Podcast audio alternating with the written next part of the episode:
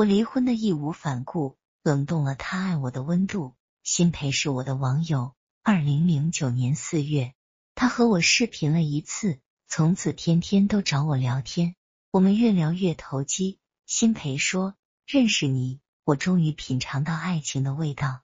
自从有了你，世界变得美丽。”我们相逢恨晚。我问辛培：“是不是看我长得还行，想对我动歪心思？”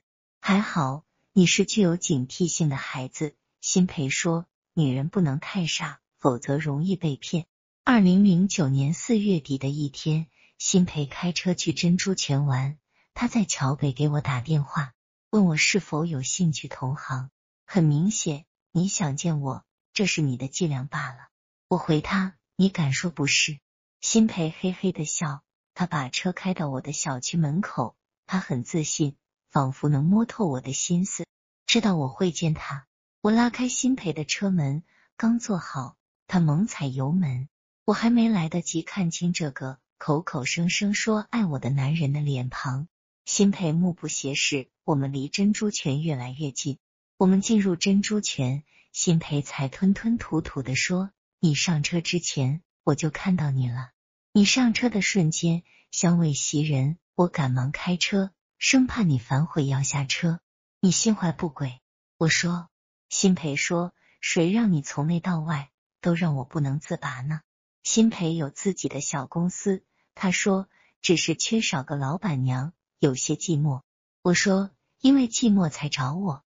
辛培说因为想你才寂寞，别整的跟歌词似的。我觉得辛培挺活泼，他的话我爱听。我说你都快四十的人了，前后换了几个老板娘。珍珠泉的水真清，我们走在水边，辛培蹲下来看水，水之清则无语。你就插话题吧，你。我也蹲下来静观水面，换了几个。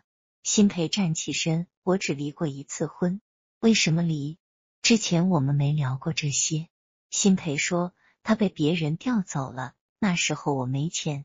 起初，辛培用美妙的话语打动我，他追我，天天都来见我，用狂热的激情俘获我。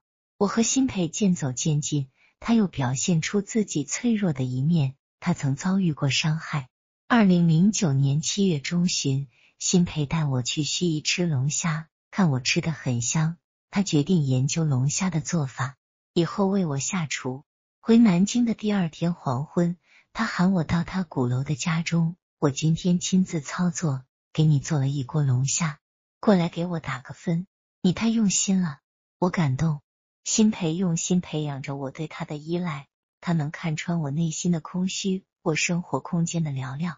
七月底的一个周六。晚上近九点，辛培给我发短信：“我喝多了，能来帮我开车吗？”我赶紧给他回电：“你在哪里？”中央门。辛培软绵绵的说：“我在车里，你要是来不了，就别来了。你给我好好待着，我这就过来。”我问清具体位置，出门打车赶往中央门。我到辛培所在的酒店门口，他的车停在那。我敲开车门。辛培坐在副驾驶的位置，醉眼迷离的说：“谢谢。”我开车顺着中央路往鼓楼去。辛培说：“送我去公司，不回家，你要休息。”我说：“辛培说先去公司。”我把车停稳，辛培要我陪他上楼，再帮我处理点事。我搀扶辛培，他说不用，还没醉到走不动路。到辛培的办公室，他坐下开电脑。我找纸杯倒水，辛培喝下半杯水，貌似清醒了许多。谢谢你啊！我摇摇头。办公室里安静的很，我们目光对视，甚至能听到彼此的喘息声。辛培慢慢的移动着自己，不一会，他把自己移到我的身旁，我们再次对视，呵呵的笑。辛培的手腕触碰我的腰，你热吗？空调正散发冷风，我浑身冒汗。我纹丝不动，辛培的动作幅度渐渐变大。他抱住我，我手里的纸杯啪的掉落，水滴溅在我的小腿上。凌晨，辛培开车送我回浦口。到小区门口，辛培依依不舍的丢下我，回去好好休息。下午我来接你。我到家，心神不宁的看着床头上方我和老公郑强的结婚照。郑强的双眼炯炯有神，盯得我不敢抬头。郑强是个憨厚的男人，别人介绍我和认识一年不到，我们就结婚了。我想，憨厚的男人肯定能给我安稳。最后，我意识到自己的错误，和郑强过日子，生活平淡到毫无气味，而且郑强常出常差，一走就是两个月。慢慢的。我觉得郑强从来没有走进我的心，他只是给了我表面上的婚姻风平浪静。辛培打电话给我，问我是否已休息，躺下来即将睡着。听到辛培的声音，我热血沸腾。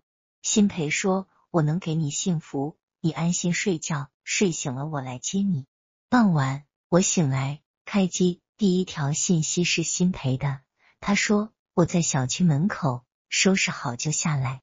我打开窗，室外热气扑面。这一次，辛培送了我一个 GUCCI 包包，我眼前一亮，不是假的吧？昨天看你的那个包包有点旧，辛培说换着用。